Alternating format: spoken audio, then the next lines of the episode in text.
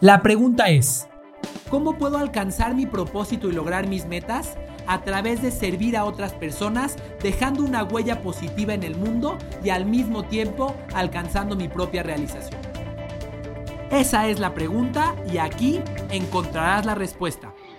Mi nombre es Carlos Agami y tengo más de una década entregado y obsesionado por estudiar cuáles son las mejores formas de servir al prójimo y de servirse a uno mismo para alcanzar la realización total. Esto es Estoy para Servirte.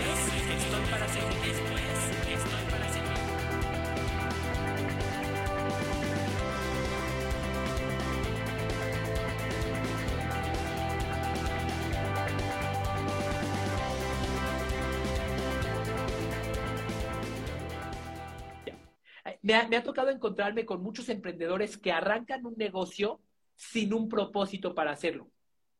Y esos emprendedores, en mi experiencia, son aquellos que toman la menor cantidad de acciones por sacarlo adelante.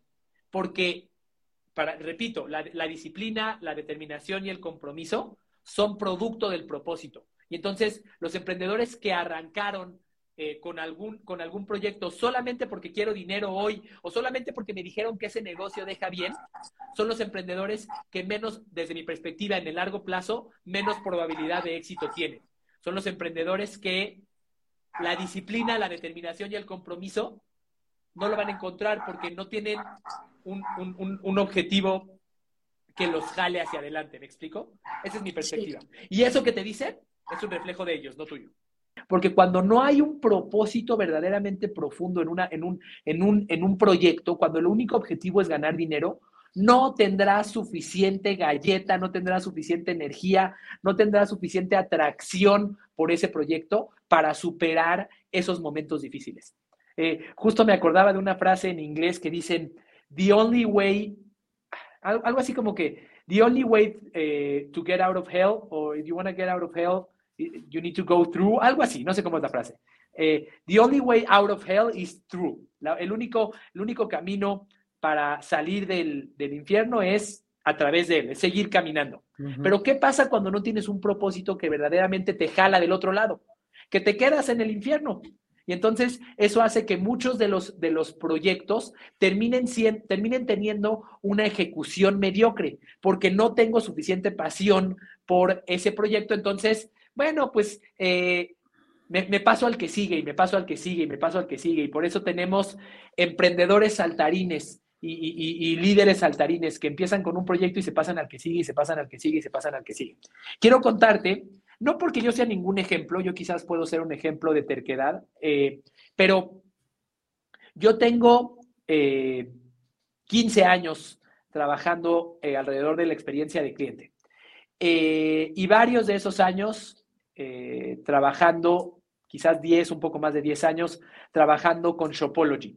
Durante los últimos 10 años he tenido más momentos de infierno, si se puede llamar así, de los que me hubiera gustado tener. Momentos en los que la empresa se desplomó, perdió el 60, el 80% de sus ingresos, momentos en los que los socios de la empresa, varios de ellos, eh, decidían que había que cerrarla. Recuerdo muy bien este, eh, uno de los momentos, pues yo te diría eh, que fueron un punto de inflexión en mi vida cuando mis socios y un consejo consultivo externo eh, conformado por, personas de alto perfil decidieron cerrar Shopology hace cuatro años y fracción.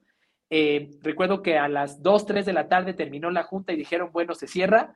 Este, yo me salí de ahí y me fui a llorar, pero recuerdo que al día siguiente a las 4 de la mañana me paré y les escribí una carta a todos los que estuvieron presentes en esa junta, por ahí la tengo y les dije, gracias, pero no gracias, no la voy a cerrar.